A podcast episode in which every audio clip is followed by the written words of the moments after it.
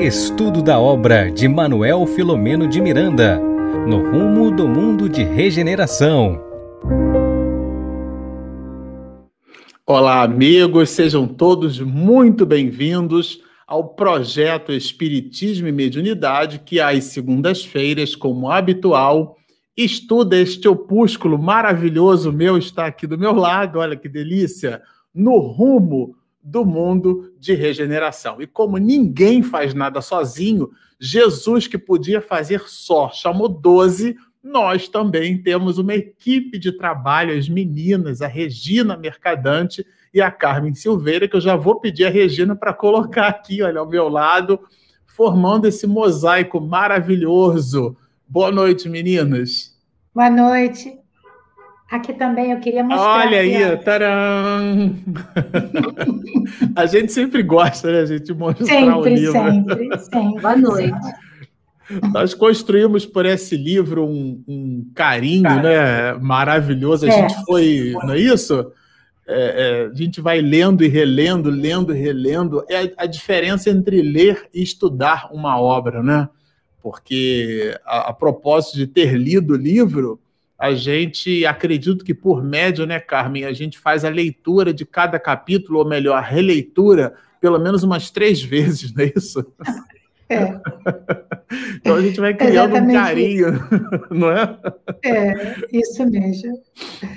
Regina, você que está muito quietinha, eu vou pedir a você para fazer a prece de início das nossas atividades para que a gente possa, então, sintonizar com mais alto.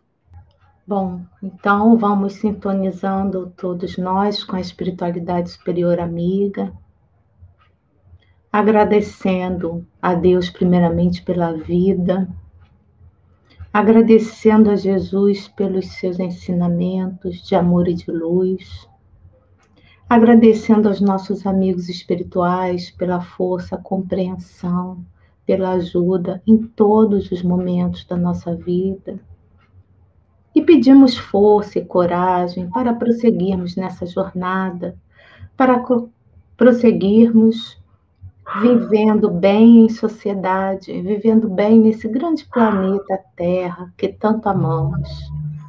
Pedimos, Senhor, por todos nós ainda, seres pequeninos que somos, pedimos pela humanidade, por todos os povos, por todas as religiões, Senhor, ampara as famílias, Ampara aqueles, Senhor, que estão nos asilos, nos hospitais, enfim, em todos os rincões desse planeta.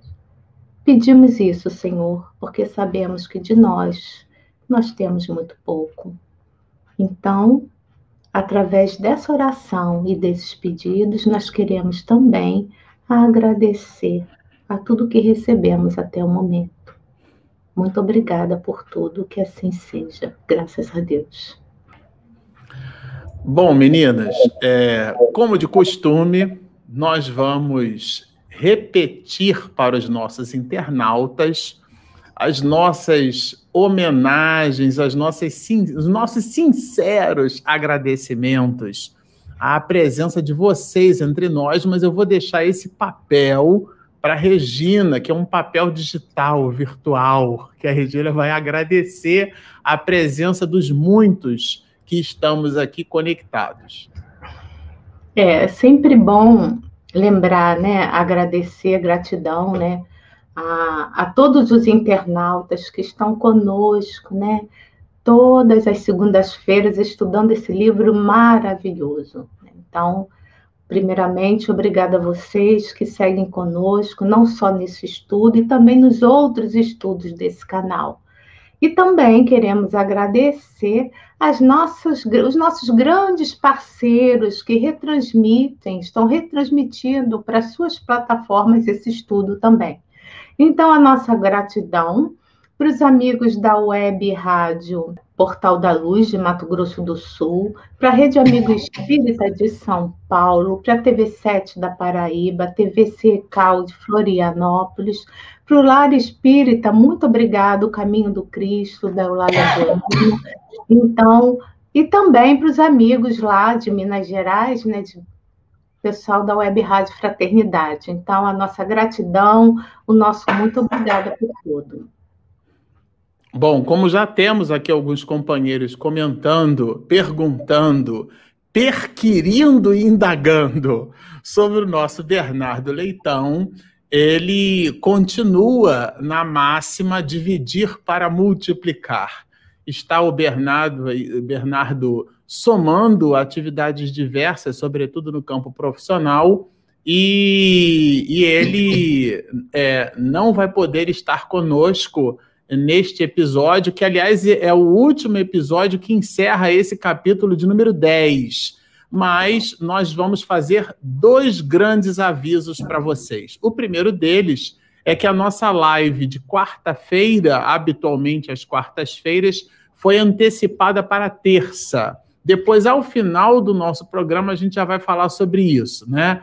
E a gente está fazendo essa antecipação com o nosso querido doutor Vicente Pessoa, para quem teve a possibilidade de observar o vídeo que a Regina produziu na voz do Bernardo, né?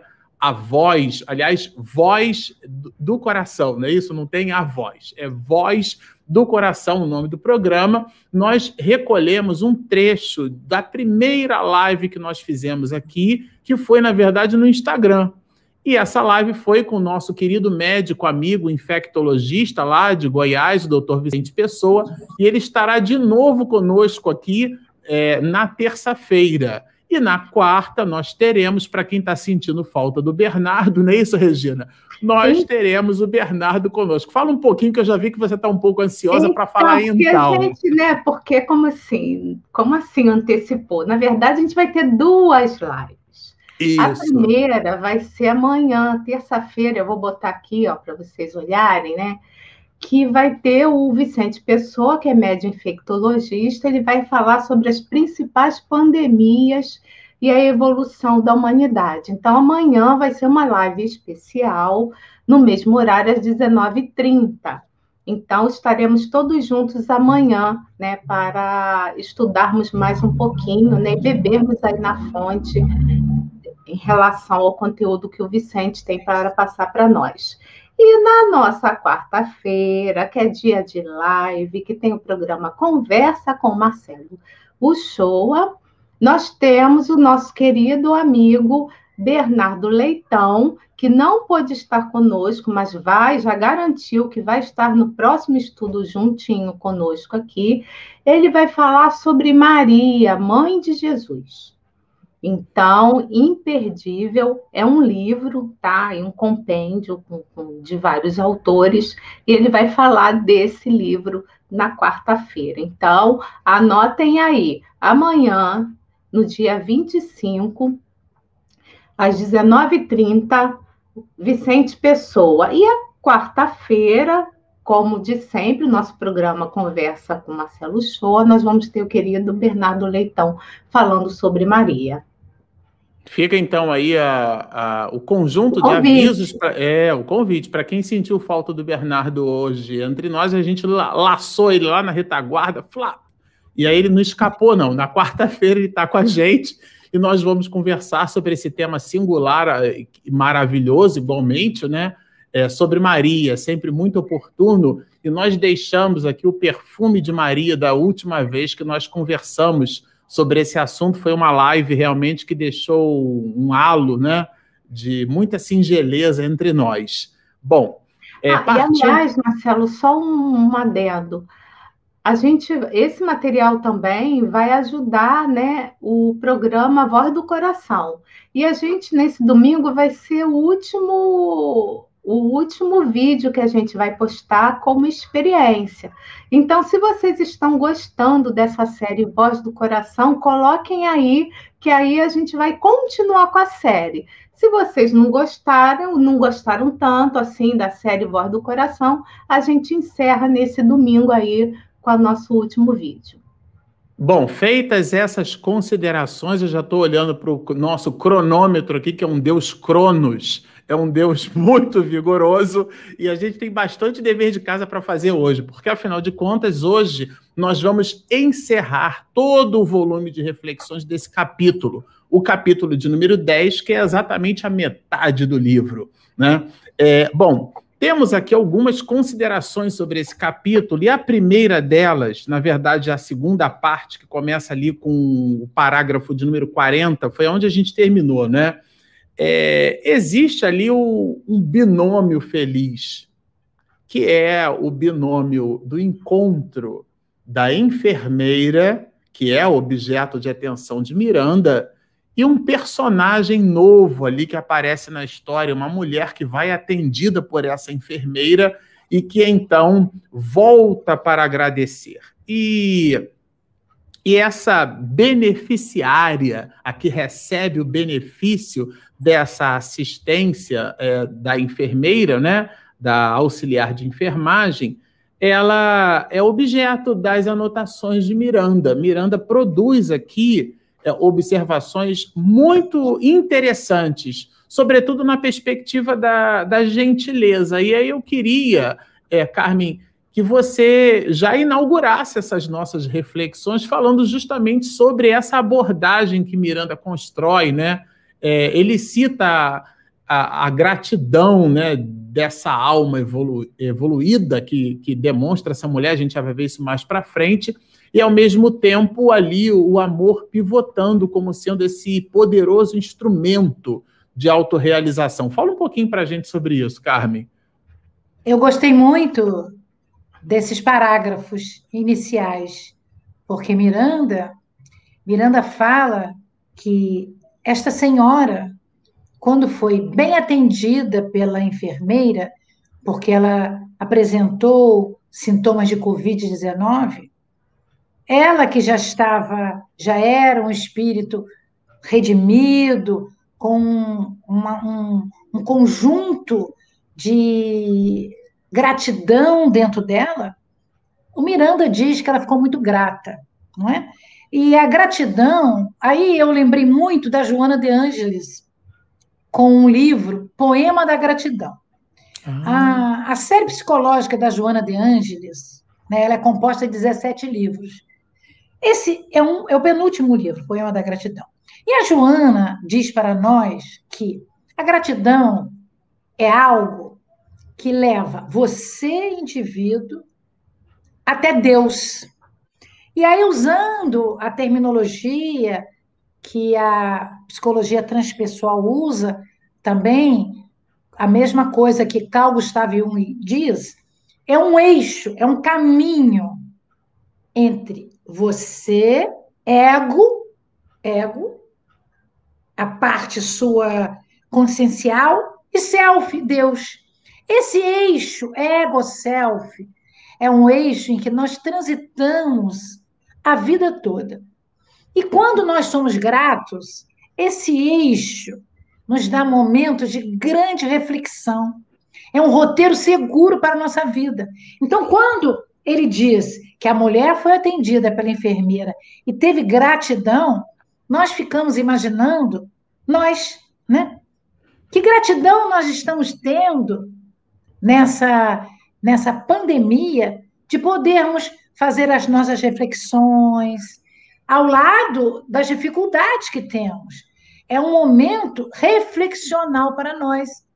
Então, quem sabe que nós também não podemos usar a gratidão pela vida mais, pelos estudos, não é? Tão bom nós estarmos aqui. Se não fosse a pandemia, nós não poderíamos estar juntos fazendo isso, porque cada um de nós teria problemas, ou melhor, soluções dentro da casa espírita, no seu trabalho. Então, é um momento de gratidão. E o Miranda diz uma palavra que eu gostei muito. Ele diz assim: a beneficiária ou seja, a pessoa que ganhou o benefício do outro, a pessoa que foi agraciada, veja, é a obrigação da outra atender. Mas ela atendeu com tanto carinho que aquelas vibrações fizeram um caminho duplo. Ela atendeu com carinho, recebeu o carinho daquela mulher. Porque a enfermeira, ela tinha ideações suicidas, porque ela tinha perdido pessoas, entre aspas, né, pessoas da família, e que ela se sentia culpada por aquilo. Então, ela, é, o Miranda diz: a beneficiária ficar ali infinitamente reconhecida. Esse infinitamente é muito interessante, que é quase a totalidade. Então, eu queria dizer, vamos pensar se nós estamos sendo gratos pela nossa vida, por tudo que Deus tem nos propiciado. Nossa, você já começa assim com uma reflexão né, maravilhosa, né? Eu, ô, Regina, eu vou pegar carona nessa reflexão da Carmen. A Carmen colocou uma onda boa para a gente surfar nela. Né? A gente veio do Rio, carioca, carioca gosta de surfar. Então vamos, vamos surfar essa onda da Carmen aí. E eu queria te fazer uma pergunta. Miranda, a Carmen citou Miranda, aliás, é importante que se diga, né? O livro é de Miranda, né? vamos combinar isso, né? Tem que citar Miranda, né? Vamos combinar aqui, né? Então, bom, é, Miranda vai dizer assim, Regina, vive-se uma hora, aliás, é vive-se uma hora, muitas horas, séculos, milênios, né? Vive-se uma hora na qual a sociedade surpreende-se com a gentileza. Nossa, essa pessoa é tão gentil, como que é isso? É uma obrigação a gentileza? Então, Marcelo, é, para a gente falar, eu comentava com ele antes da live que o estudo de hoje, para mim, vai ficar muito assim baseado nos caracteres do homem do, de bem e também em Joana de Ângeles, tá?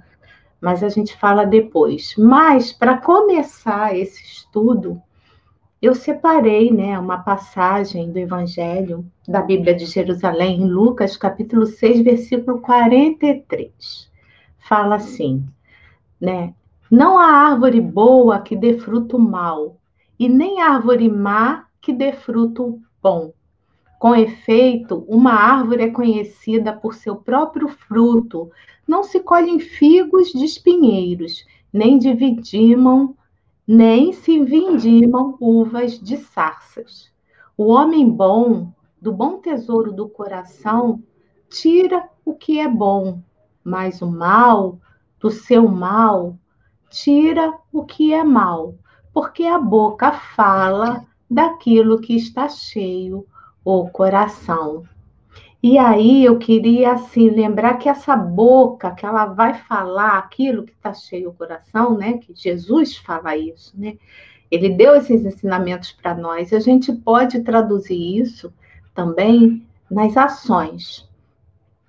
E no Evangelho segundo o Espiritismo, né, no capítulo 22, Sede Perfeitos, o Homem de Bem, só vou ler um trechinho para passar de volta palavra para você, Marcelo, ele já começa falando assim: o verdadeiro homem de bem é o que pratica a lei de justiça, amor e caridade na sua maior pureza. Então vejamos, isso deveria ser uma obrigação nossa, a gente, nós deveríamos, nós que somos cristãos espíritas, que estudamos o Evangelho, que seguimos os preceitos do Cristo, deveríamos praticar o bem de uma forma mais singular, de uma forma mais simples. A coisa do dia a dia devia fazer parte de nós, mas nós vamos ver aqui no livro, né? Que hoje a sociedade ainda se surpreende com isso, né? As pessoas que fazem o bem pelo simples fato de fazer o bem sem pedir nada em troca.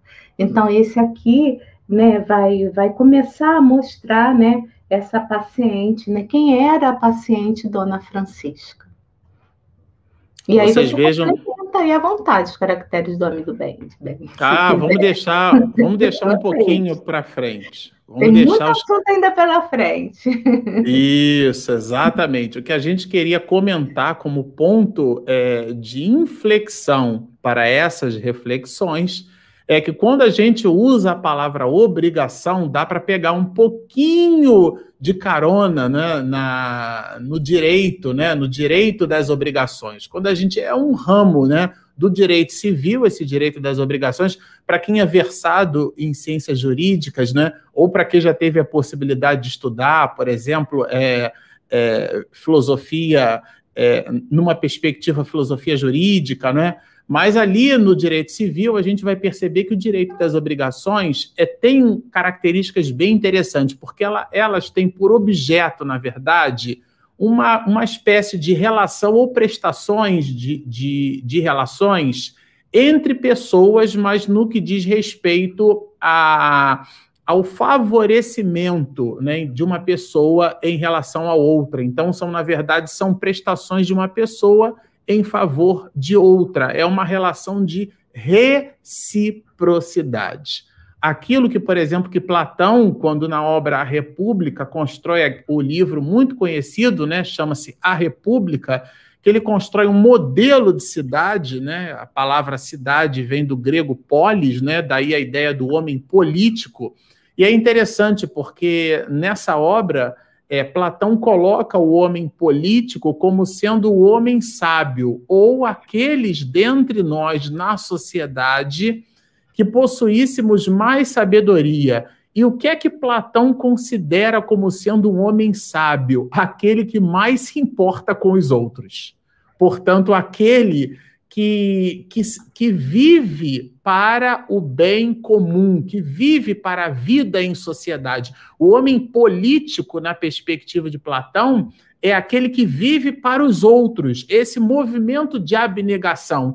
E essa, na perspectiva de Platão, era uma obrigação da função desses que representavam a cidade.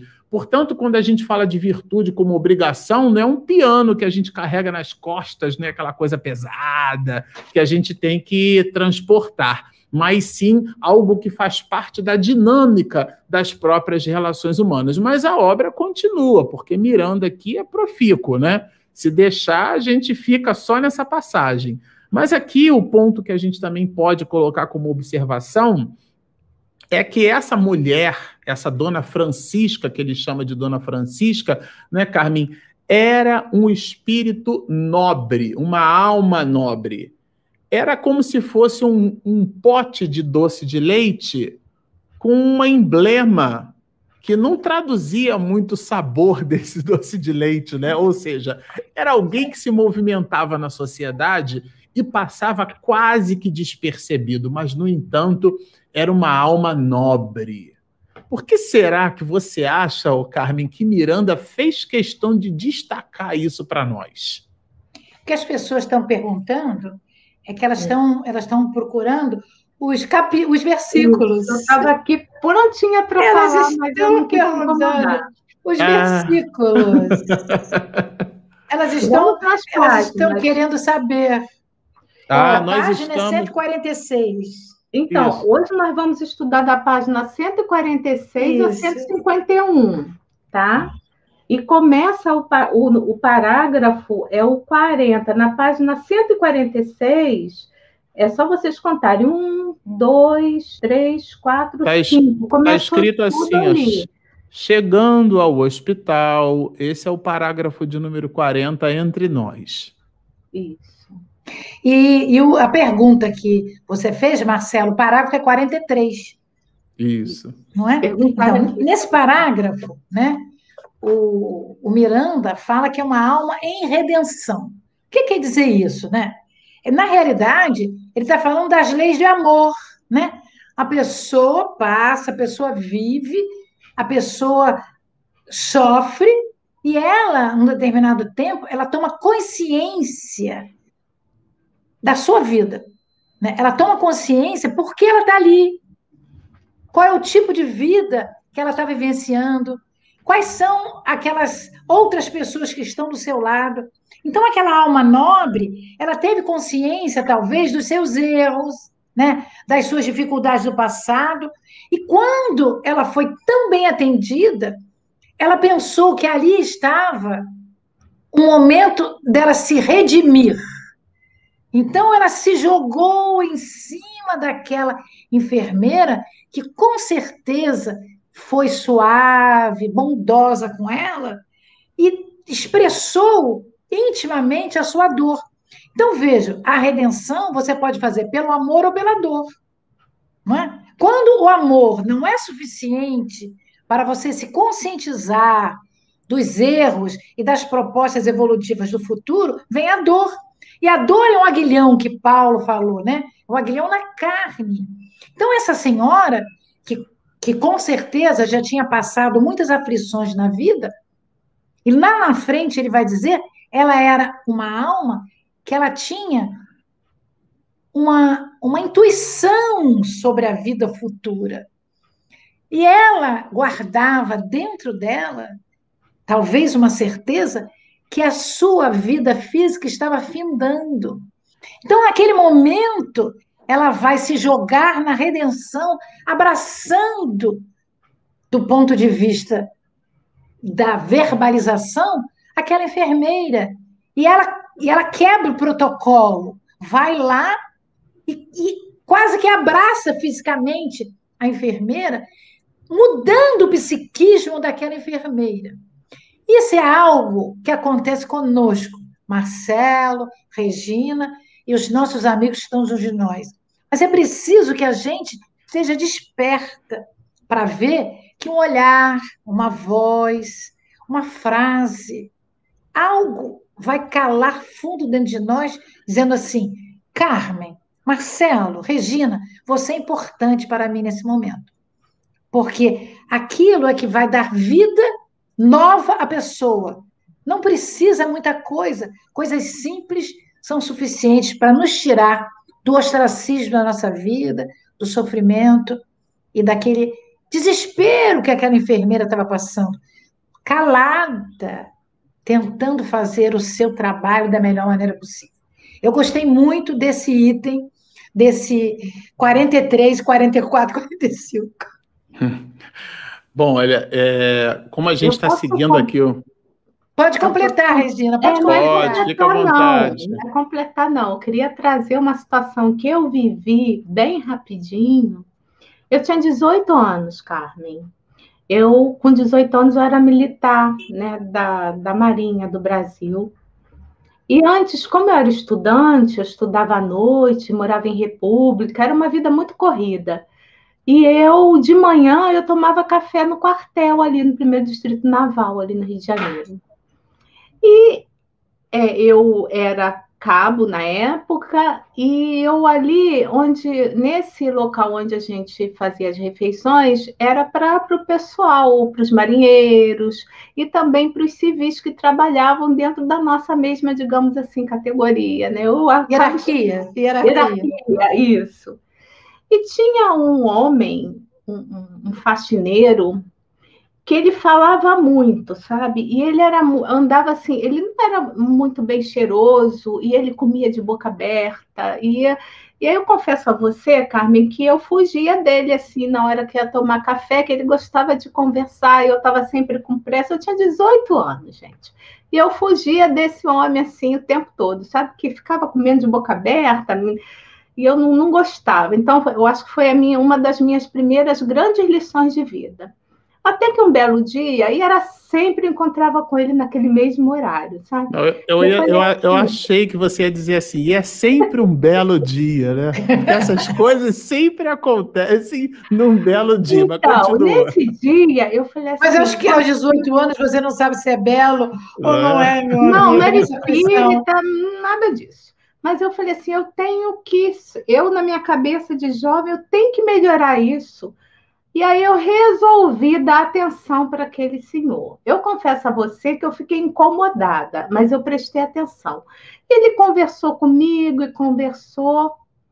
E aí isso eu fui abrindo mais assim, os dias se passaram, e quando encontrava com ele, eu ouvia o que ele tinha para dizer, mas ainda incomodada, mas ouvia. Até que um belo dia, eu estava voltando, saindo, indo para casa, saindo assim do, do, do, Eu trabalhava na diretoria de ensino, eu estava saindo e ele me abordou e eu pensei assim, nossa, mas de novo, eu pensei logo assim. E ele foi me dar um presente. Ele comprou, sabe, aquele. Sabe aquele, aquele Novo Testamento pequenininho? Sim, sim. sim. de bolso. Sim, sim, sim. Que, assim, que, que tem nos hotéis, que tem nos hotéis, na gaveta dos hotéis. Isso, mas ele disse que esperou ele receber, ele comprou aquele livro, pediu para botar uma dedicatória para mim, porque ele não sabia escrever e me deu de presente. Então, para mim, isso foi uma grande lição, porque eu, ele só queria alguém que ouvisse ele. E eu fiz de forma forçada, tá, gente? Não é que eu sou melhor do que ninguém, não. Porque era melhor ouvir, porque ele perturbava assim. Na época, eu achava que ele perturbava muito, então parei para ouvir. E foi a primeira vez que eu ganhei um presente assim tão importante na minha vida. Então, para mim, serviu de lição. Que ótimo, parabéns. O segundo que ela ouviu assim, ela casou com, o que fui eu, entendeu? Ela falou, deixa eu ouvir esse sujeito aqui que ele fica tanto né, no meu ouvido, né? Agora eu vou, tá bom, vou casar, que aí já resolve Mas esse era tudo, né? cheirosinho. Muito. Que aí a mamãe, esse é a mamãe, né? A mamãe ah, meu filho toma banho, meu a filho. A Deizinha, isso é a Deizinha. É. Isso aí eu devo à minha mãe. Agora, você fala, você, é, você traz aqui uma reflexão muito, muito importante, Regina, que é o juízo de valor que a gente faz sobre a, o, o, o fenótipo, né? Sobre aquilo que a gente é capaz de observar com os sentidos. E nessa perspectiva, quando o amor não estabelece o seu plano inicial, que é o que a Carmen comentava, o próprio Miranda vai dizer aqui que tem uma espécie de plano B, né? Quando Sim, o plano, o plano A B. não dá certo, vem o plano B. Ele diz assim: olha, o amor sem dúvida é o melhor instrumento, não há dúvida.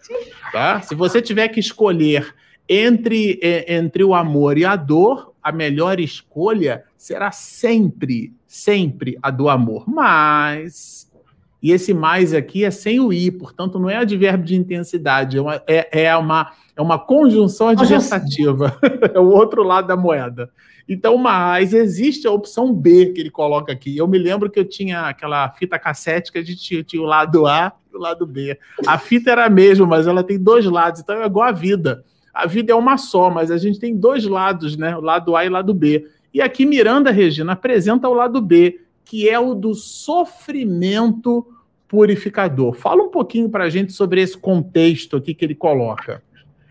Então, a gente já estudou um pouco sobre isso, assim, através da própria Malvina, né? Isso. E, e, muitos de nós, que a gente não, não sabe, né? A gente, quando está encarnado, desconhece, né? A gente vê determinadas pessoas em determinadas situações e a gente já vai pontuando e já vai julgando. E às vezes o espírito está ali em missão, uma missão que ele escolheu, né? Então, a, a dor, o sofrimento, né? É, esse expurgo, ele faz com que a gente vá aprimorando né, a nossa moral, vai melhorando, a gente vai, com ao longo do tempo, vai refletindo, porque na hora que a gente está passando a dor, né, vivendo aquele momento difícil, a gente só fica no foco naquele da situação, da dificuldade. Mas depois que passa, a gente vê assim quantas coisas nós conquistamos, né? Nesse vídeo que a gente postou no domingo, o Vicente falou muito sobre isso, né? Quem não viu, vai lá ver. É o terceiro episódio da série Voz do Coração. Ele fala assim: vamos aproveitar a gente fazer dessa pandemia, no final ele fala isso, né? Fazer do limão uma limonada. Então, esse é aperfeiçoamento. É lógico que você está falando aí das questões dessa senhora, né? Eu é que estou generalizando, né? Então, uma pessoa que não tinha recursos financeiros, né? Mas ela, mas ela fazia caridade de acordo com o que ela podia dentro da situação socioeconômica dela. Ela sempre tinha uma palavra de, amiga, é, uma palavra amiga ali no bairro em que ela vivia. Então, assim, e, e lembrando muito disso, eu já fui para outro livro, que nem era para ser agora, mas aí você falou: Libertação pelo Amor, de Jona de Ângeles. E um trechinho bem pequeno, ela fala assim: sublime ação é sempre a da caridade toda e qualquer atividade, olha que interessante, que promove e dignifica a criatura humana, é valiosa contribuição em favor do progresso da sociedade. Então, a gente pode fazer muito pelo outro, sim. A gente pode ouvir o outro, né? E, e para encerrar esse caso que eu citei para vocês, eu nunca mais, depois que eu recebi aquele singelo livro e tão especial, acreditem se quiser, eu nunca mais vi mais esse senhor, o faxineiro. Eu confesso a vocês que eu buscava no café da manhã, eu buscava, eu ficava com os olhos para ver se eu encontrava para agradecer. E nunca mais eu tive contato. Então, a minha gratidão fica até hoje no meu coração. Realmente era muito jovem. E essa ação que ele fez para mim, né, que foi a ação da caridade. O bem é, assim. Que lindo! É Parabéns. Bacana. Muito é, bom. Eu, esse, é um, esse é um belo testemunho para esta noite de segunda-feira. e Miranda vai conectar, viu, Regina, o teu testemunho é, em cima das observações da própria dona Francisca, porque assim como esse faxineiro, né, que é uma pessoa anônima, a dona Francisca também é um desses espíritos anônimos que constrói, construiu benefícios, né? É, dentro da sociedade, da comunidade, do espaço, da, do bairro onde ela morava. Miranda destaca isso aqui, né? É, mesmo revestida de uma indumentária de pobreza, era uma alma nobre. Sempre que a gente pode, nós gostamos de lembrar que humildade é uma virtude. Às vezes a gente diz assim: ah, Fulano é humilde, em referindo-se às parcas possibilidades financeiras. Vamos lembrar que humildade é virtude, pobreza é condição socioeconômica. Já tivemos a possibilidade de visitar pessoas sem nenhum dinheiro e completamente é, soberbas. Né? A alma, o espírito, em cima do pouco que tem, ainda assim consegue manifestar a sua soberba. Né? Então, são habilidades na alma que a gente constrói em cima da vida que o, cujo planejamento espiritual nos forneceu essa ou aquela disciplina, essa ou aquela oportunidade de melhora. E Miranda faz o destaque não em cima do rótulo social. Por isso que a gente brincou que era um pote de doce de leite para quem gosta de doce de leite, né?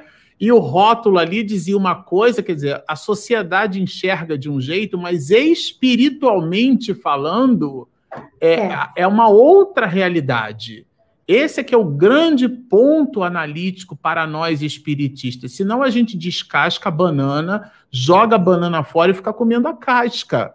Faz live todas as segundas-feiras trabalhando o livro e as relações que a gente tem com as pessoas no mundo são relações materiais. Platão, quando trabalha justamente essa ideia né, da, do, do da a ideia da transcendência, né? Ele chama de mundo ideal, a teoria das ideias, né? Ele diz que a realidade objetiva, tudo aquilo que a gente vê com os olhos é perecível, é volátil. Então, é, é, inconstante, é impermanente. Né? Os filósofos pré-socráticos, quem já não ouviu né, de, de, de, Heráclito de Éfeso, a ideia, a única coisa é, é, permanente no universo é a mudança.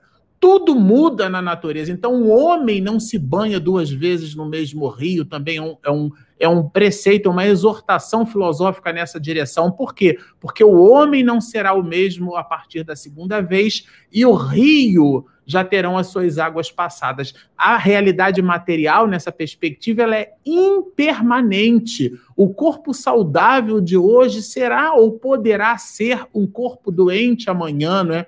a ação da gravidade ela funciona para todas as criaturas. Então, a beleza física do passado ela se transformará na plenitude da sabedoria que nós formos capazes de amealhar com a experiência de vida. Nessa perspectiva, tudo que se apresenta para nós como sendo material é volátil, é transiente, é impermanente. A grande verdade da vida está na nossa capacidade racional. Protágoras vai nos dizer que tu, os sentidos obliteram a razão. Aquilo que a gente enxerga com os olhos não é a verdade, é a realidade que nós somos capazes de depreender com os sentidos. Aquilo está muito longe de ser o real. Então esse real, ele está no mundo ideal, no mundo transcendente que Aristóteles vai chamar de mundo metafísico, e que nós, os espiritistas, chamamos de mundo espiritual ou erraticidade. É nessa perspectiva que entra o valor do espírito. Então, quando nós olhamos alguém, a gente precisa fazer o exercício de não ver corpos corpos. Porque quando a gente observa ou julga ou valora as pessoas pelo perfume que usa, pelo carro que leva e traz, pela roupa que veste, ou até pelo odor que é capaz de expelir, nós estamos avaliando coisas, estamos coisificando a alma, e a alma é imaterial. É disso que trata esse assunto. Senão a gente fica numa, numa análise de superfície e a gente se perde nessas valorações mais profundas. Então, quando você tiver uma encrenca com a sua sogra, lembre-se que ela é um espírito imortal. E que se você quiser se ver livre dela, na próxima encarnação você estará com ela de novo. Não porque Deus quer te punir, mas porque Deus quer te ensinar que você precisa amar a todos. E ela nascerá como sua irmã ou como sua mãe, porque é um espírito imortal, ou a prima, um primo, um tio, um parente, um colega de trabalho, porque as relações sociais, elas visitam aquela ideia né, da família universal por onde nós tramitamos. Então, o nosso desafio é amar, e isso se faz no anonimato, diz ele.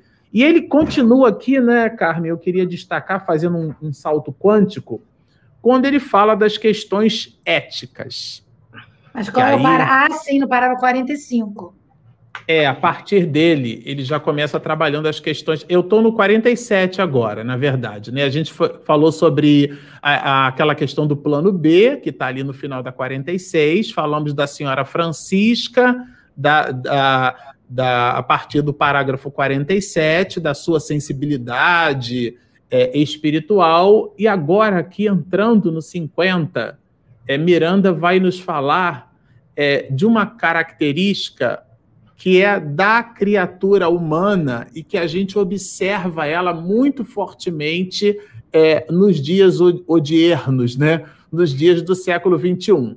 Que há um provérbio chinês né, é, muito conhecido que o meu professor de economia, na minha primeira faculdade, ele usou muito, né? Aonde há caos, há oportunidade.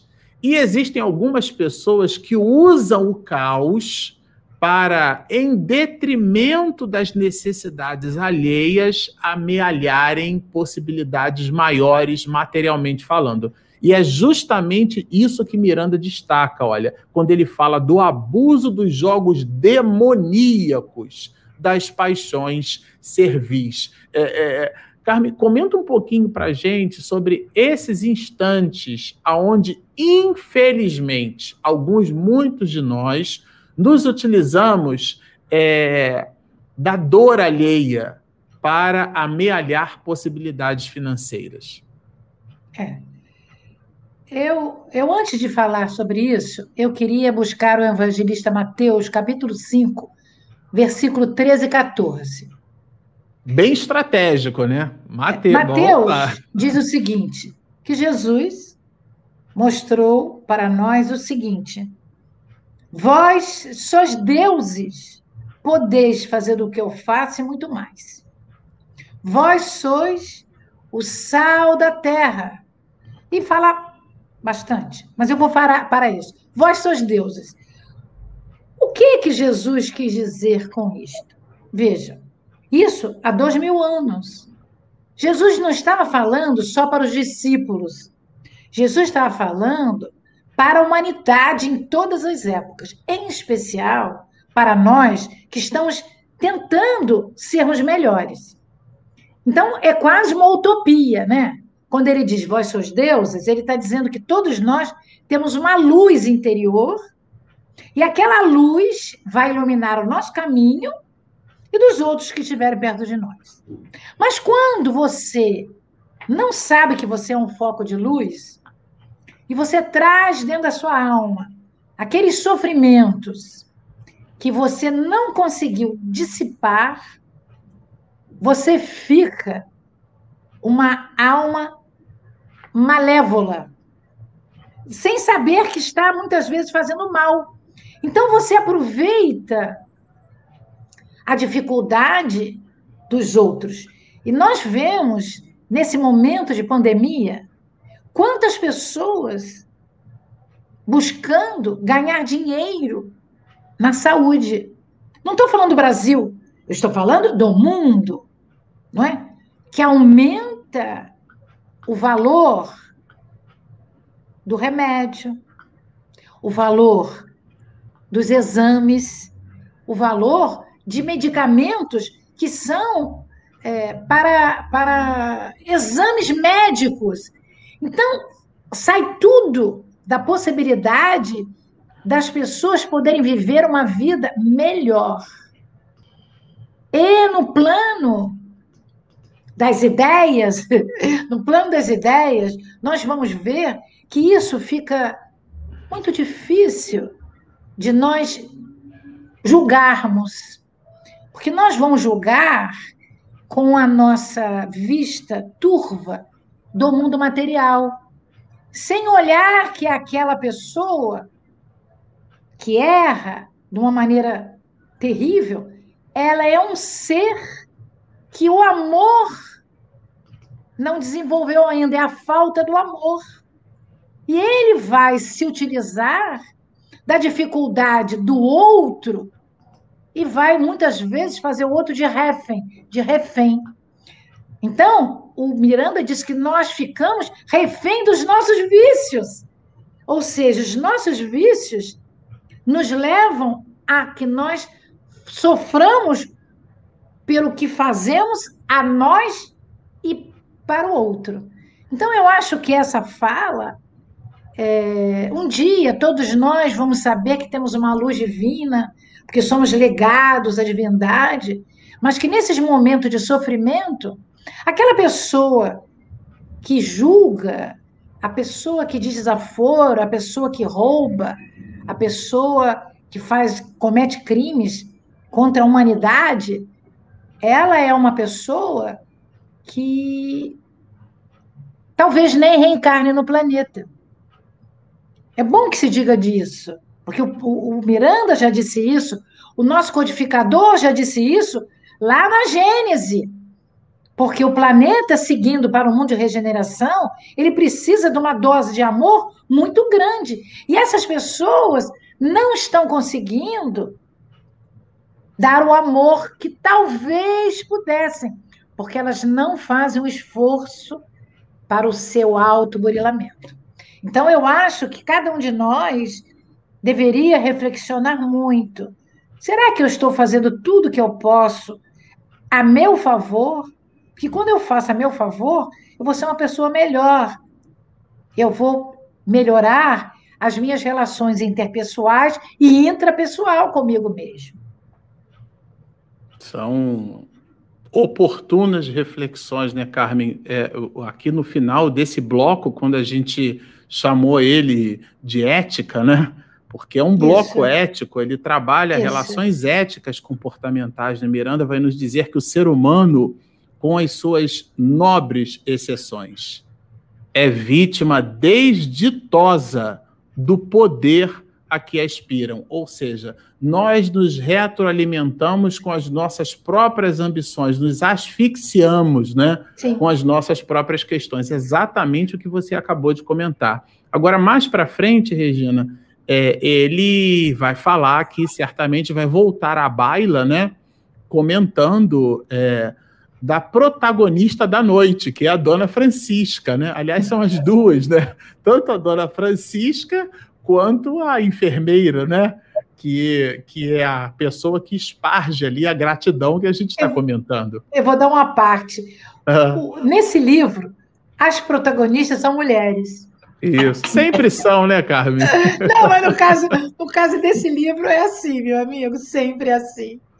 A maioria deles, ô Carmen, quando eu vejo assim, aí André Luiz todo arrasado lá no mundo Isso. espiritual, aí a mãe dele que estava lá numa condição superior, você pega o livro Renúncia, Alcione, é aquela maravilha toda, né? Você pega ali, por exemplo, há, há dois mil anos, né? Mesmo Públio Lentulus com o encontro lá, aliás, Emmanuel se para né? nós, né? Nossa, a Lívia ali protagonizando o que há de mais nobre, né? E uh, depois, há 50 anos depois, que ele se apresenta ali como escravo Nestório, é. e ele não é o protagonista da cena. Então a gente vê que são sempre as mulheres. Eu falo no meu ambiente profissional, viu, meninas, que o homem, quando evolui muito, ele já pode reencarnar mulher, já está preparado, né? Há controvérsias. Os meninos no trabalho, alguns não gostam muito, não. Ficou calado, disse assim, eu acho que o show está precisando tomar mais remédios, né? Mas vamos em frente. Quando então é, Miranda protagonizando a obviedade dessas duas personagens do sexo feminino, tá certo? Sim, ele vai tá falar tá aqui é, da gratidão aqui da Dona Francisca, né? Da manifestação da gratidão. É, isso também é importante que se observe na literatura, né? A pessoa reconhece a atitude alheia, né? E aqui é, é o próprio Manuel Filomeno de Miranda quem dialoga com uma entidade que está ali gravitando em torno daquelas iniciativas, né? ou seja, da, da, daquele encontro, daquele momento de fraternidade, uma reverenciando a outra, agradecendo, externando seu carinho, sua gratidão e tudo mais. E, e aí Miranda conversa, né? Nossa, mas a mulher se empolgou tanto nesse, nessa, nessa busca que ela esqueceu o protocolo sanitário, ela esqueceu máscara, ela esqueceu álcool gel, ela esqueceu tudo, né?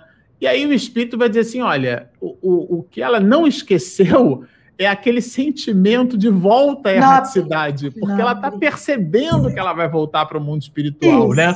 Ela está percebendo que ela vai desencarnar, porque ela é cardíaca e ela ignora essa condição, né? Ela, ela percebeu que alguma coisa ia acontecer com ela, não sabia exatamente o que, e entendendo isso, ela resolve dizer: bom, antes que aconteça alguma coisa comigo, deixa eu agradecer logo aquela enfermeira, é porque essa enfermeira, é, ela, eu preciso agradecer, alguma coisa pede dentro de mim. E aí eu sei, Regina, que você preparou aí um caminhão de coisas. É, que dialogam com os aspectos do homem de bem, né? Você pegou ali atributos que Allan Kardec colocou no Evangelho. É possível estabelecer alguma semelhança desses atributos com essa visão, com esse comportamento generoso aqui da Dona Francisca? Então, eu já estava nele, porque eu confesso a você que eu também estudei bastante sobre as questões dos vícios, mas a Carmen já falou, não há necessidade de se falar de novo. Então, seguindo aí o seu roteiro, né? É, é, o meu não, Regina, o roteiro do livro. o roteiro das perguntas, querida. o roteiro é de Miranda. Olha aí, tá Miranda, a Regina querendo botar na minha conta, o livro é seu. É, ainda, né, no Evangelho segundo o Espiritismo, capítulo 27, Sede Perfeitos, o homem de bem, continuando, eu disse que aos pouquinhos a gente ia falando, né? Claro. Aos pouquinhos. Então, olha que interessante. O homem de bem, ele que aí tem a ver com a dona Francisca. Vamos ver o caso dela. De novo, uma pessoa com parcos recursos né, financeiros, e que ela vivia de bem com a vida. Naquela situação já estava doente, pressentia que ia acontecer algo com ela, mas o livro também fala que ela estava sempre, tinha sempre os amigos espirituais, generosos, que estavam ali ajudando, ajudando-a. Então, primeiramente, é bom lembrar, né, na questão da sintonia, ela tinha bons espíritos ali com ela, porque ela sintonizava o bem. E o bem é sempre o bem. Então, o homem de bem, né, segundo o Evangelho, segundo o Espiritismo, ele deposita a fé em Deus, na sua bondade, na sua justiça e na sua sabedoria. Sabe que sem a sua permissão, olha que interessante, nada acontece sem a sua permissão, sem a permissão de Deus, nada acontece. E se lhe submete à vontade em todas as coisas. Isso eu acho que é o mais difícil, né? A gente se submeter à vontade de Deus, porque geralmente a gente quer que a vontade seja nossa e não a de Deus. E ele tem fé no futuro, razão porque coloca os bens espirituais acima dos bens temporais, ou seja, aqueles transitórios, né? aqueles que a gente está se sente tão arraigado através do, dessa questão do dinheiro. Sabe que todas as vicissitudes da vida, ou seja, todas as dificuldades da vida, todas as dores, todas as decepções são provas ou expiações e as aceita sem murmurar. ou seja, aceita sem reclamar. Né? E a gente também lembra, né, a gente traz aqui um livro, Palavras de Vida Eterna, né, de Emmanuel, psicografia de Francisco, Xavier, Francisco Canto Xavier, relacionada à questão do dinheiro, né? Então a gente ele já abre esse capítulo falando o seguinte, trazendo uma passagem de Paulo que a gente vai achar em primeiro, a primeira carta ao Timóteo, capítulo 6, versículo 10. Porque a paixão do dinheiro é a raiz de toda espécie de males. E nessa cobiça, alguns se desviaram da fé e se transpassaram a si mesmo com muitas dores. Não, aí ele abre o parágrafo assim: não encarceres o dinheiro para que o dinheiro não te encarcere. Então, no caso dessa senhora, ela além dela não ter, né, ela tinha poucos recursos financeiros, ela também ela não ficava chateada por isso, ela vivia a vida da melhor maneira possível, tentando dar tudo que ela tinha em bem, assim, é, tudo que ela tinha que era o bem em si, né? Em era prol dos outros, né? Em prol dos outros. outros. Exatamente. E, e no finzinho desse mesmo desse mesmo livro, Libertação pelo Amor, e do capítulo que eu li, bem pequenininho, para encerrar essa, essa pequena fala, é, a sublime ação da caridade altera o comportamento do beneficiado, tornando-se-lhe companheira afável, permanecendo com, como vitalidade do amor que sempre nutre. Então, a caridade, olha que interessante, a Joana diz que altera o comportamento do beneficiado.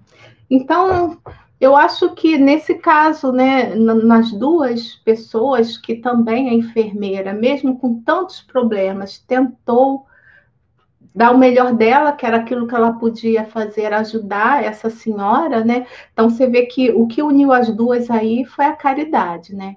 E a caridade é esse amor mais sublimado. Né?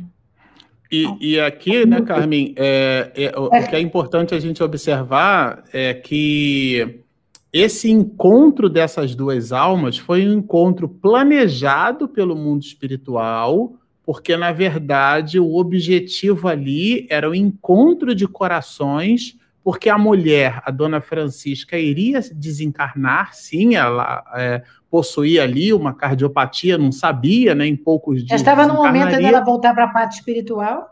Isso, já estava lá com a passagem comprada lá, né, pelo mentor espiritual dela, foi lá no guichê e já tinha já o bilhete de retorno, tá certo? E, mas ela mesma, Dona Francisca, não sabia disso. Mas ali existia, né, Carmen, um plano da espiritualidade superior, porque a mulher ficaria no mundo espiritual, a Dona Francisca, intuindo a enfermeira, não é isso? Fala um pouquinho para a gente sobre isso, porque pareceu ali uma engenharia social divina, né? Bem elaborada, não? É, porque, porque veja só, né? Uh, nós não sabemos o real motivo, não é, o Marcelo? né? Nós podemos supor várias coisas.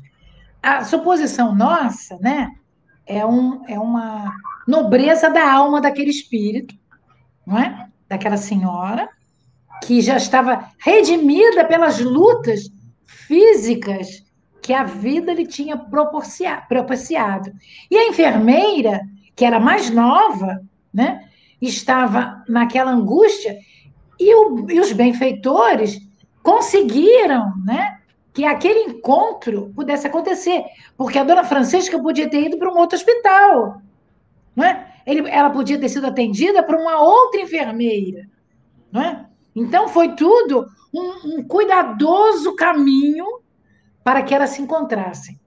Esse, é, essa, esse encontro é um encontro que nós dizemos que é o acaso, mas o, o nosso codificador Allan uhum. Kardec disse que o acaso não existe, uhum. né? E nós vamos ver lá na questão, é, é, os espíritos influenciam em nossa vida, né? Está no livro dos espíritos. Muito mais do que imaginais. Na maioria das vezes, são eles que nos dirigem. Então, eu queria trazer essa pergunta para dizer: Porque a gente acha que é só no lado negativo, né? Nós sempre usamos isso para dizer, olha, pensa direito, cuidado com a sua fala, porque você vai fazer sintonia com os espíritos sofredores. No caso aqui, era o contrário. Então, houve justamente a sintonia, o, o, a ajuda dos espíritos benfeitores, que associaram uma outra pelo psiquismo daquela senhora Francisca, pela sua conscientização que ela deveria, nos, nos últimos instantes da sua vida material, ela poderia deixar no solo da terra luzes. Como Jesus falou, vós sois deuses. E a outra, e a outra ficou embevecida por aquelas palavras.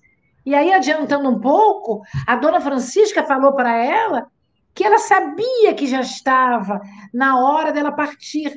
E aquilo comoveu ainda mais a enfermeira, que tentou dissuadi-la daquele, daquele pensamento, dizendo: não, não acontece isso, a senhora está bem. Mas os benfeitores tinham programado esse encontro fatídico, positivo, para que aquelas almas unidas pela fraternidade, como a Regina falou, né, com o envolvimento superior, para que depois, quando Dona Francisca estivesse no mundo espiritual, ela pudesse ser uma benfeitora da nossa querida enfermeira. Isso acontece conosco, porque nós temos alguns amigos que nos ajudam sem nós sabermos por quê. Porque eles gostaram de alguma coisinha que nós fizemos. Uma pequena coisinha. E nos admiram por causa disso. Você tocou num ponto aqui bem interessante, que é justamente essa percepção da dona Francisca, né? De fato, ali, lá, lá na página 150, para quem está acompanhando, né?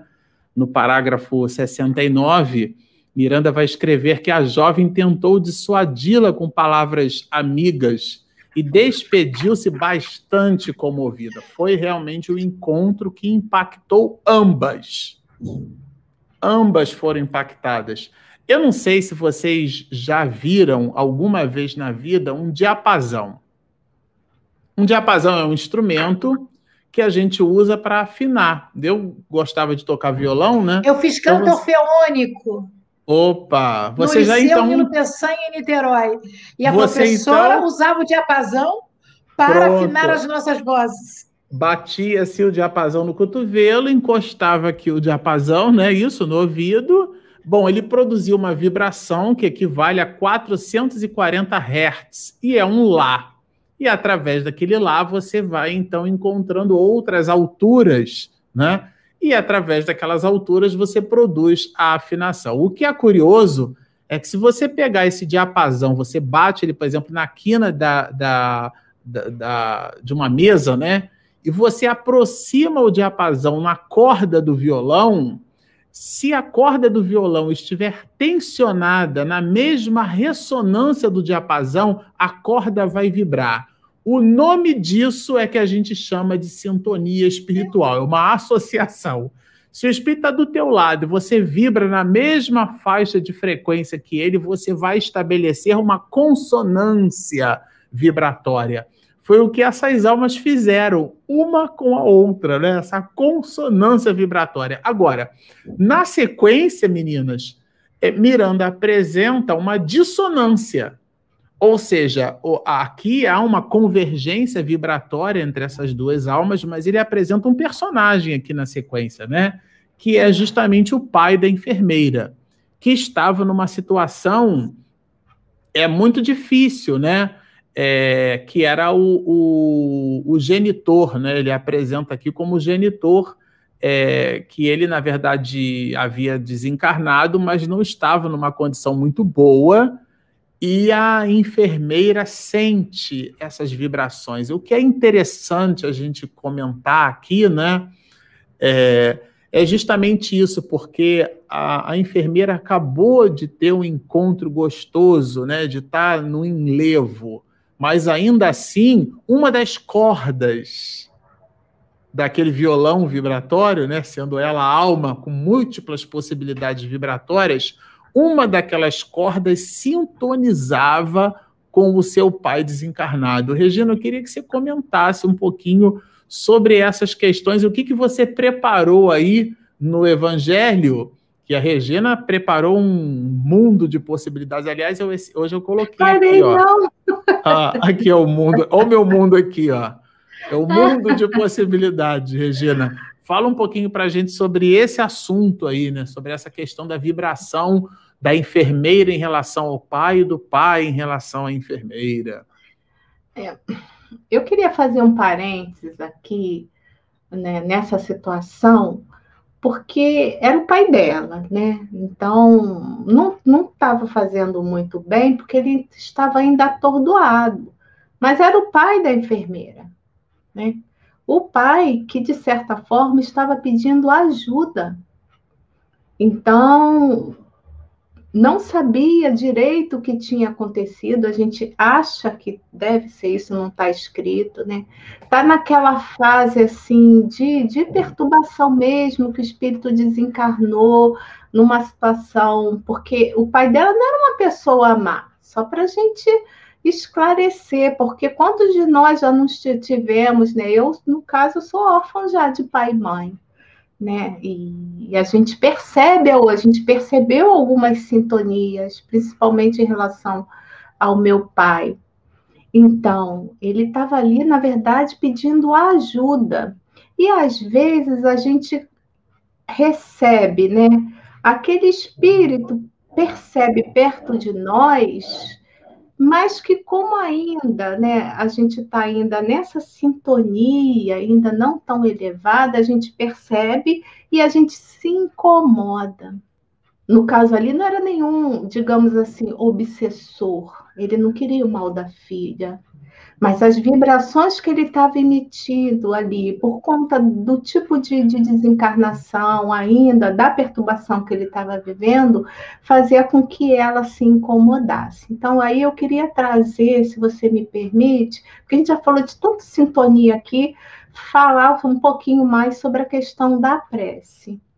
Porque nessa hora, não importa onde a gente esteja, né? Quando a gente sente qualquer coisa diferente, né? Se a gente está sentindo um momento não muito bom, né? Muito, a gente sente que não é como nós estamos naquele momento, a nossa vibração vai ficando não muito boa, que a gente busque a prece.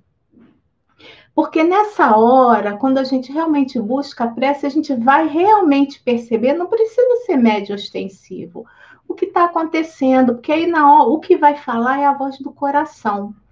E aí a gente vai ver que é, a prece, né, quando ela orienta, nos orienta na direção daqueles que sofrem, olha. Então, assim, é, se a gente pede, né, para que os nossos ânimos sejam apaziguados, que a gente possa, assim, dar o nosso melhor, dar o que há melhor de nós para aquele que sofre. Mesmo que aqueles que sofram sejam um desencarnado que a gente não sabe quem é, né? Como eu falei, não precisa ser médio ostensivo, né?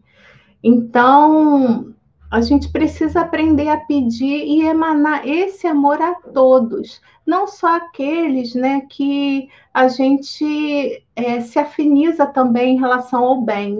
Quando a gente tem, é, como exemplo, eu vou falar assim, eu fui evangelizadora por muitos anos, muitos anos, né? Tenho uma paixão por evangelização.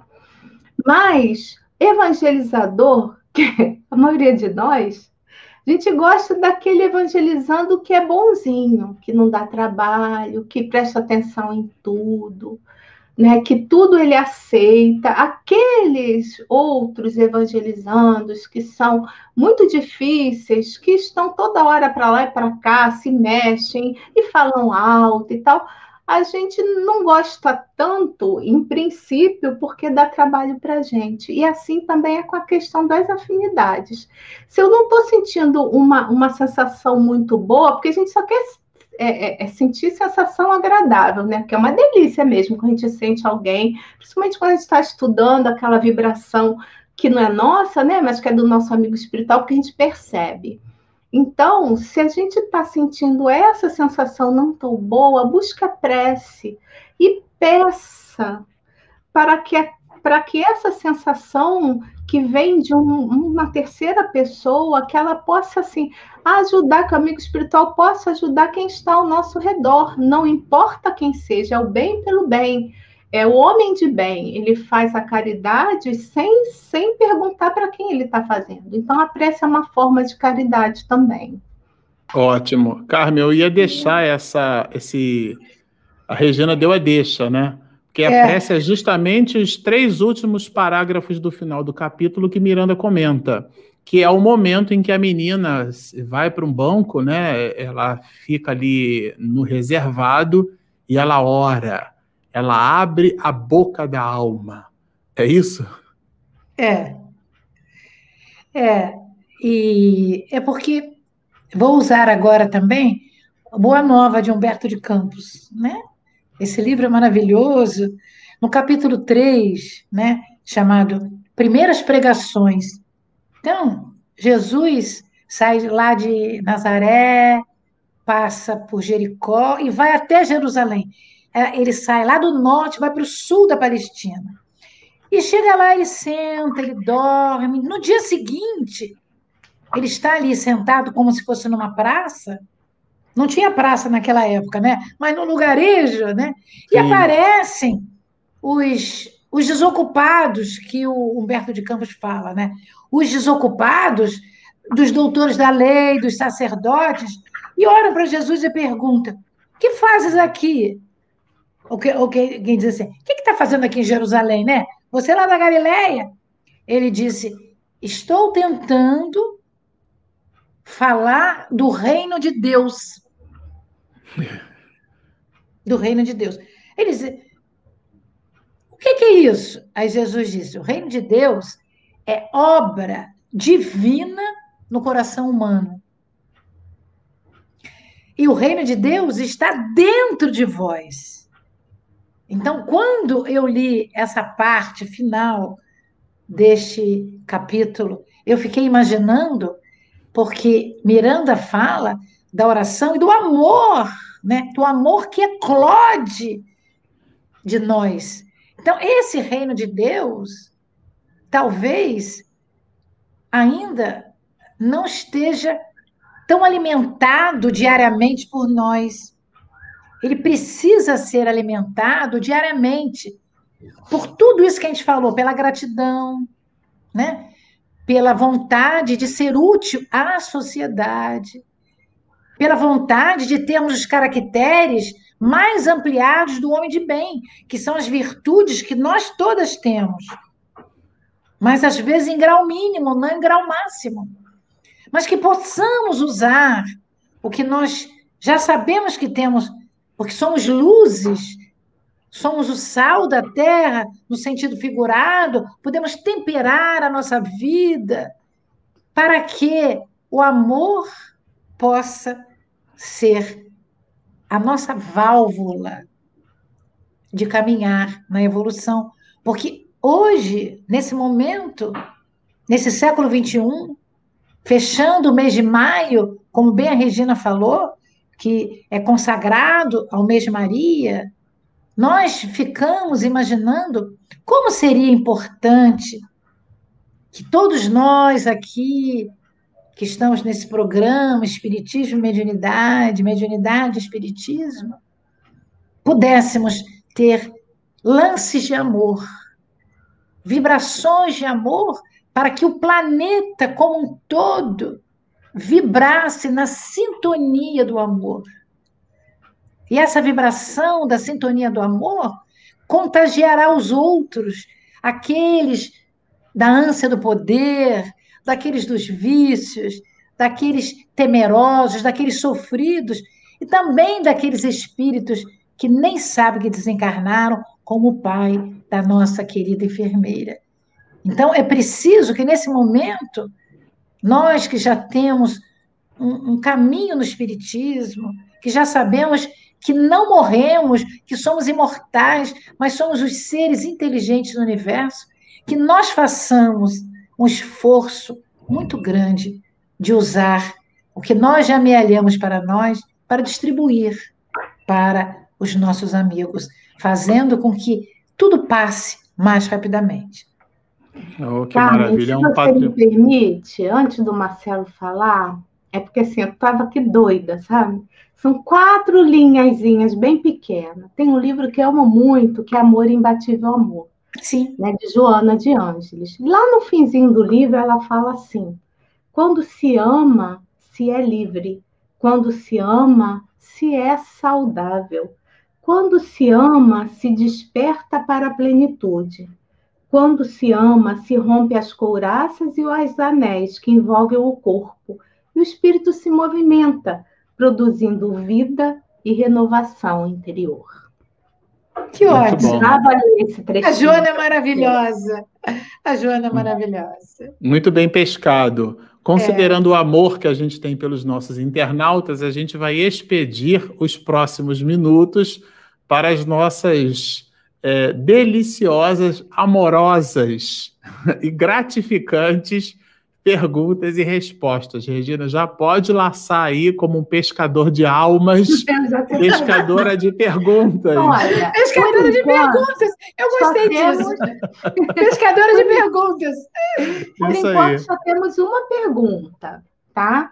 É. Eu vou colocar aqui, aí vocês decidem quem quer responder. É do Daniel Rosa. O Daniel Rosa está sempre presente é, né, Muito bonitinho né? ele. Muito é. obrigada. Ele fala o seguinte: eu acho que ele é de Goiás, estou na dúvida.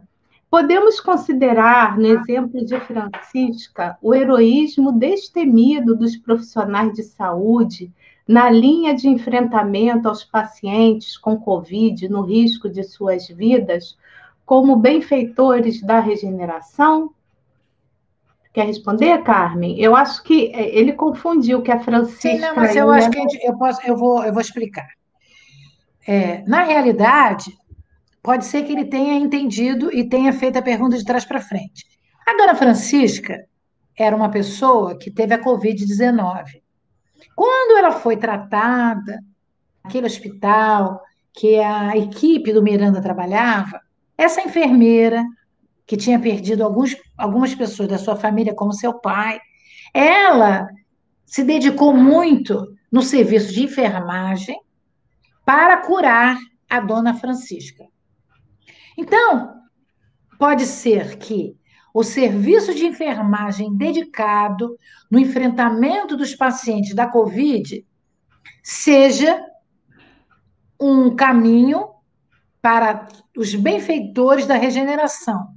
Por outro lado, a pessoa que recebe os cuidados da Covid também, no caso em questão, se sentiu uma beneficiada e ela, porque o Miranda falou, ela tinha uma vibração, um entendimento superior à enfermeira, porque ela era um espírito que já tinha galgado alguns caracteres do homem de bem, como a, a, a, a Regina falou, num grau maior. E ela entendia, e ela entendia que ela tinha que agradecer.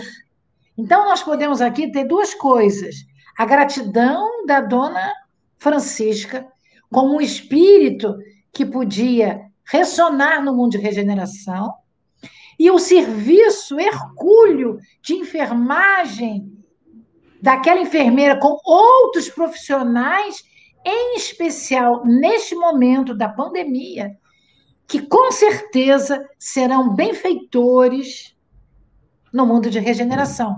Então a gente pode assim explicar ao Daniel que esse mundo de regeneração, ele vai receber de cada um de nós, esperamos, os frutos da nossa reforma íntima.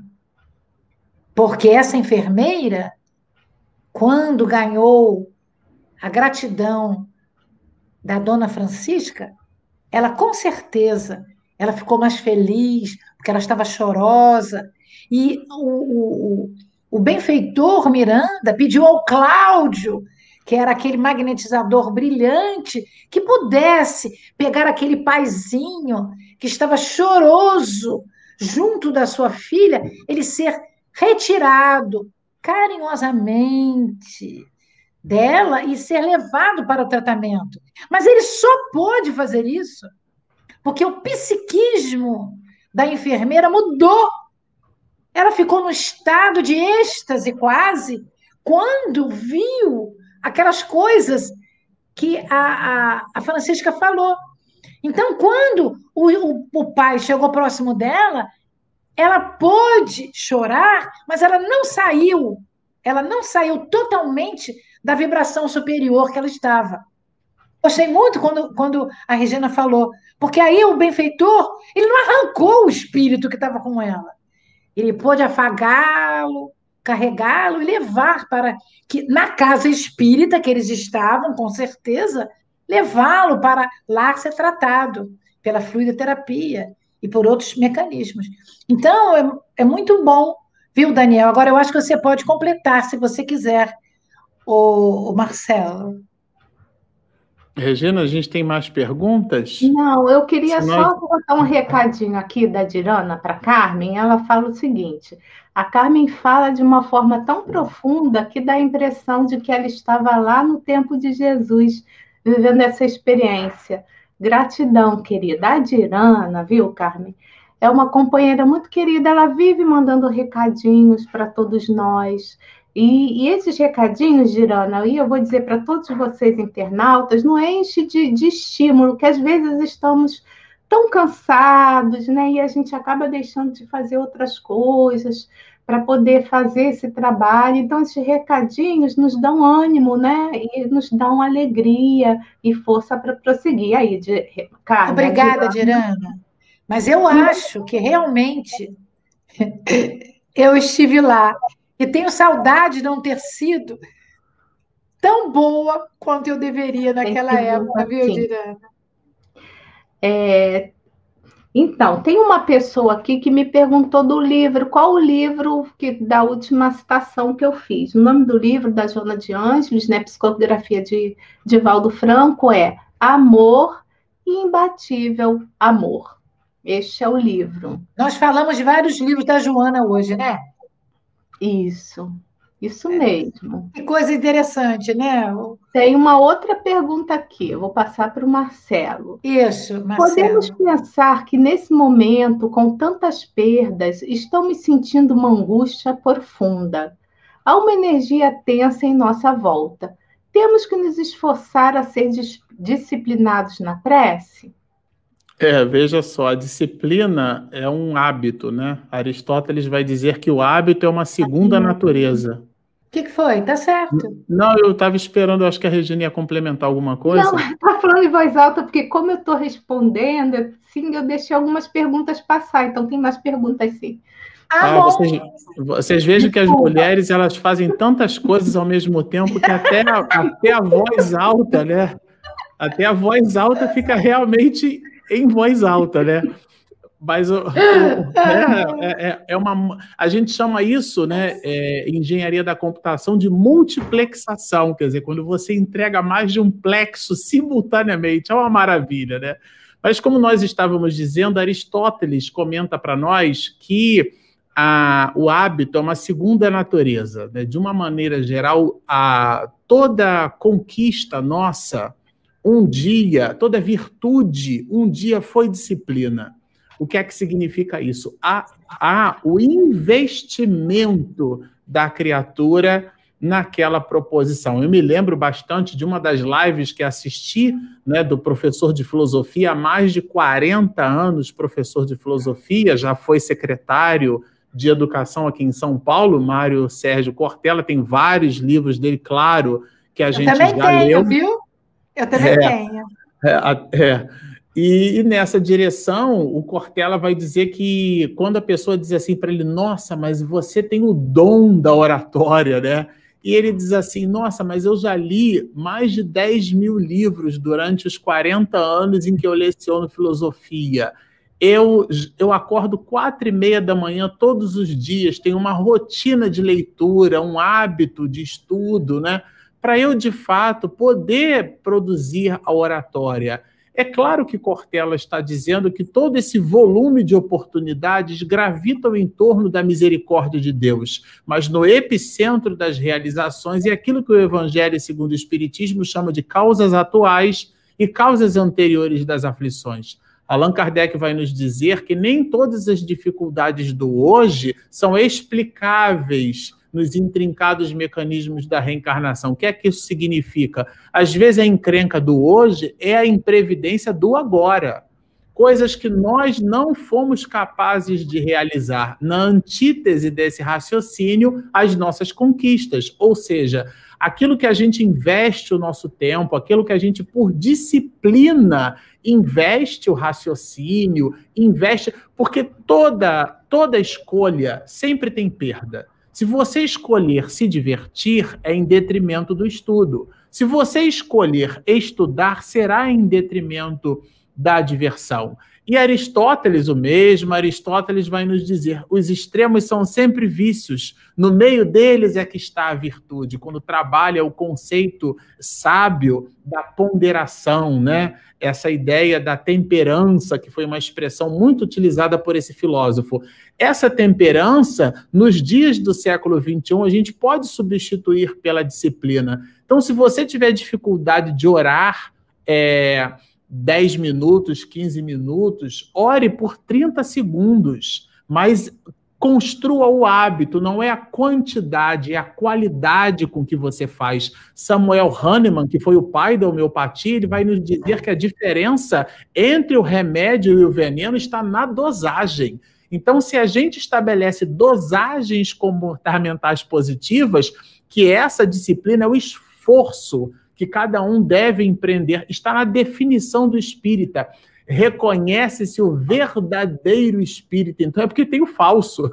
Reconhece-se o verdadeiro espírita pelo esforço que faz por domar as suas inclinações mais, Muito né? Bom. Então, nessa perspectiva, é essa disciplina que a gente deve buscar, viu? SS. Ainda tem mais duas tô... perguntas, uma para Carmen e uma para você. Eu estou fazendo de trás para frente que eu pulei, tá? Desculpa. A Dirana pergunta para Carmen. Essa pandemia da Covid não seria uma boa oportunidade para nos tornarmos pessoas melhores? Você acredita que essa mudança de comportamento está acontecendo? Eu espero que esteja, viu, Dirana? E acho que é uma oportunidade única, porque é muito importante, e hoje eu vou dizer para vocês assim: eu fico muito grata de estar vivendo esse momento, porque esse momento está me dando oportunidades de eu, sem ficar enlouquecida, no meu cantinho, no meu lar, conversar com muitas pessoas, ampliar a minha família espiritual e ainda estudar. Como o Emmanuel falou para o Chico Xavier, disciplinadamente, ter horário para eu poder aprender. O aprendizado, ele é fruto do esforço. Não existe mérito, existe trabalho e esforço. O mérito é depois disso. Deus não, não diz que nós merecemos, Deus dá oportunidade. Viu, Dirana? Nos deu oportunidade para que nós nos tornássemos pessoas melhores. E acho que a cada dia, com a prece, com a reforma íntima, vendo as nossas dificuldades, nós nos tornaremos pessoas melhores. Bom, eu vou colocar aqui, eu vou botar a última pergunta, nem sei se é para, o Marcelo, o horário, que é para o Marcelo, que aí a gente já vai para o encerramento. Ah.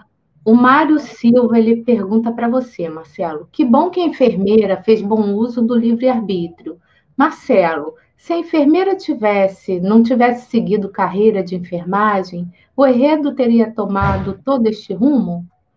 A engenharia social divina, ela tem mecanismos complexos e sofisticados, né? Ela seria uma arquiteta e elas se encontrariam, ela seria uma professora e elas se encontrariam, elas seriam é, donas de casa e se encontrariam na padaria, no mercado, existiria certamente uma convergência dessas duas almas usando é, outros personagens, porque o, o palco da vida é o mesmo. O que muda é só o personagem. Então, nessa perspectiva, esses dois atores é, certamente iriam protagonizar essa história de vida, entregando outros personagens, mas o produto final da história seria o mesmo, certamente que a espiritualidade ia ajustar uma forma dessas duas almas se encontrarem. Perfeito. Tem mais perguntas aqui, mas tem uma eu encerrar, que eu vou falar para os dois falarem um pouquinho, né? Já o nosso tempo já acabou, mas eu acho tão importante. A Carmen já falou de uma outra vez, é do José Augusto. É, Marcelo, é para você, mas os dois podem comentar e a gente encerra de verdade. Que mensagem esse livro deixa para os médios nesse momento pandêmico, já que muitos reclamam da falta das reuniões mediúnicas? Deixa eu, ter, deixa eu começar. Porque claro. você fecha. Ladies first. Thank you.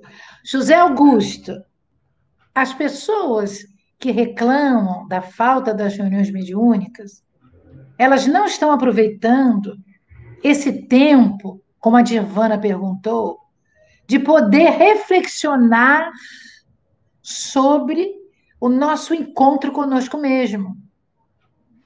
Porque a casa espírita a que nós pertencemos, nós podemos, uma parte dela, trazer para o nosso lar.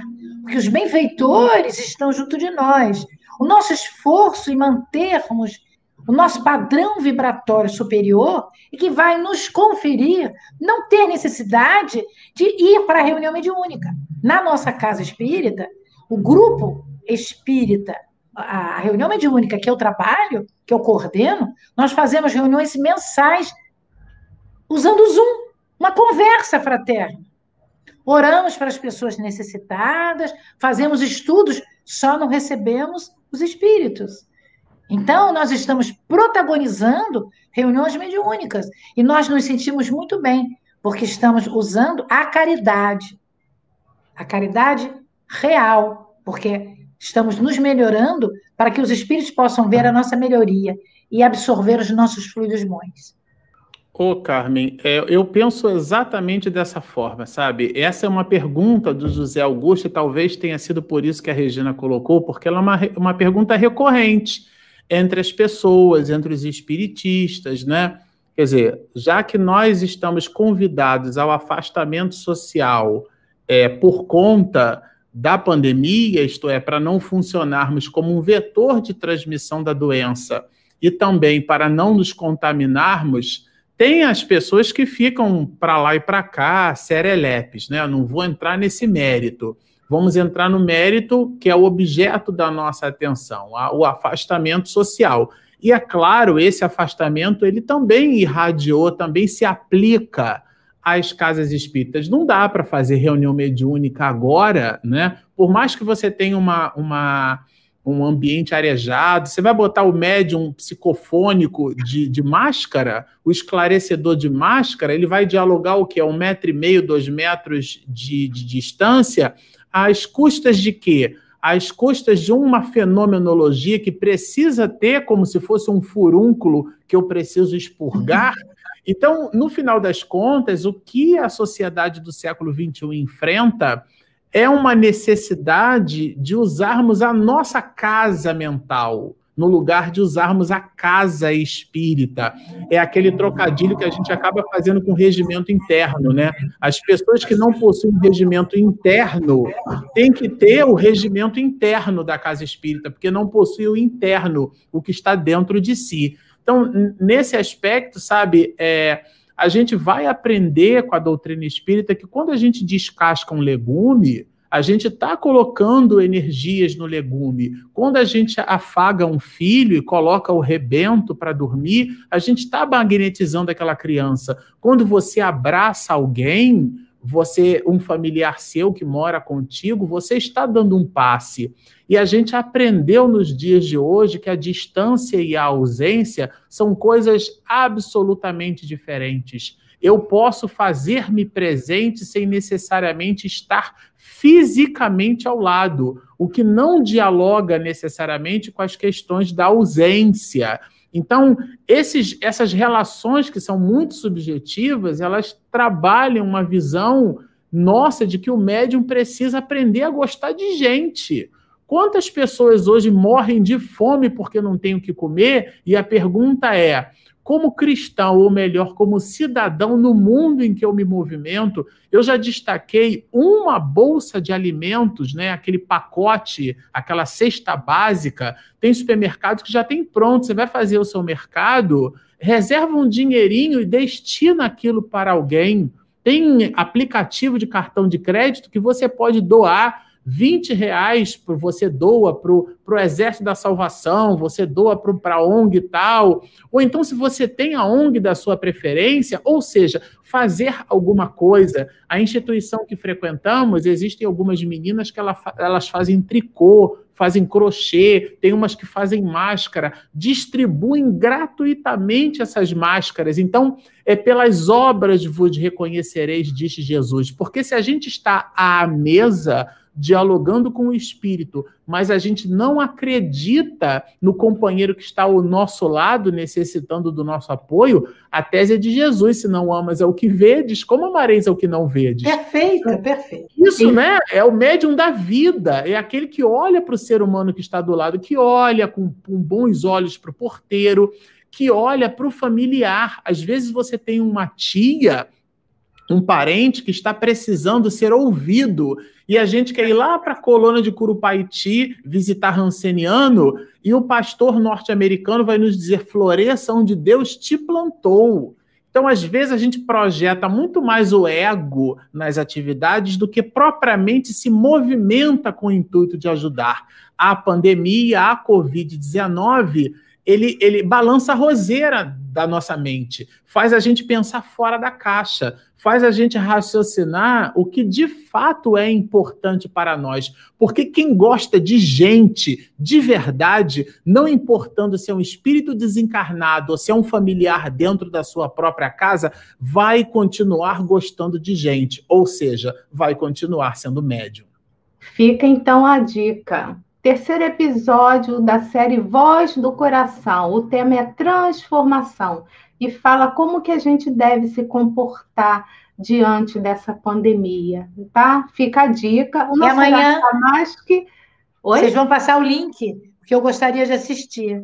Vocês eu vou passar o link, link para você pelo WhatsApp, cara. Ah, eu, eu, hoje não tive tempo de usar o WhatsApp. Mas, ó, entra no canal. Tá na, tá na blacklist, oh, tira da blacklist lá. Entra no canal do YouTube, veja lá, é o último. Eu vou ver. É eu mando para você, Carmen, eu mando. Não, eu vou tá? mandar para a Carmen. do Coração, episódio 3, tá? Transformação, que é o tema. Dá um pulinho lá e a gente já tá... Agora a gente vai encerrar com a prece, né? Isso, eu vou pedir a Carmen para poder, já que uma, uma menina iniciou os nossos trabalhos como oração, a outra menina vai encerrar as nossas atividades sintonizando com o alto. Carmen, é com você. Oremos, meus amigos. Amado, querido, Mestre Jesus, quantas oportunidades a vida nos está dando neste momento de reflexões nos nossos lares, quando estamos afastados do burburinho do nosso dia a dia. Que nesses momentos busquemos nos altiplanos da vida as vibrações melhores para que, sintonizados com elas, o nosso coração, com os nossos sentimentos, possam ser misturados com a nossa vontade, com a nossa alegria de servir, Senhor. Nós temos a honra de estarmos no Espiritismo, a honra de estudarmos este consolador, mas também a honra de tentarmos te seguir mais de perto. Abençoe a cada um de nós aqui presentes, envolvendo os nossos lares, os nossos familiares, os nossos amigos, mas que possamos externar os nossos fluidos para que o planeta os receba e sejam levados aos locais de mais sofrimento, que mais necessitem deles. Que possamos estar juntos na próxima semana, gratos pelo trabalho no bem. Fique em nós, Jesus, hoje e sempre, e que assim possa ser, graças a Deus.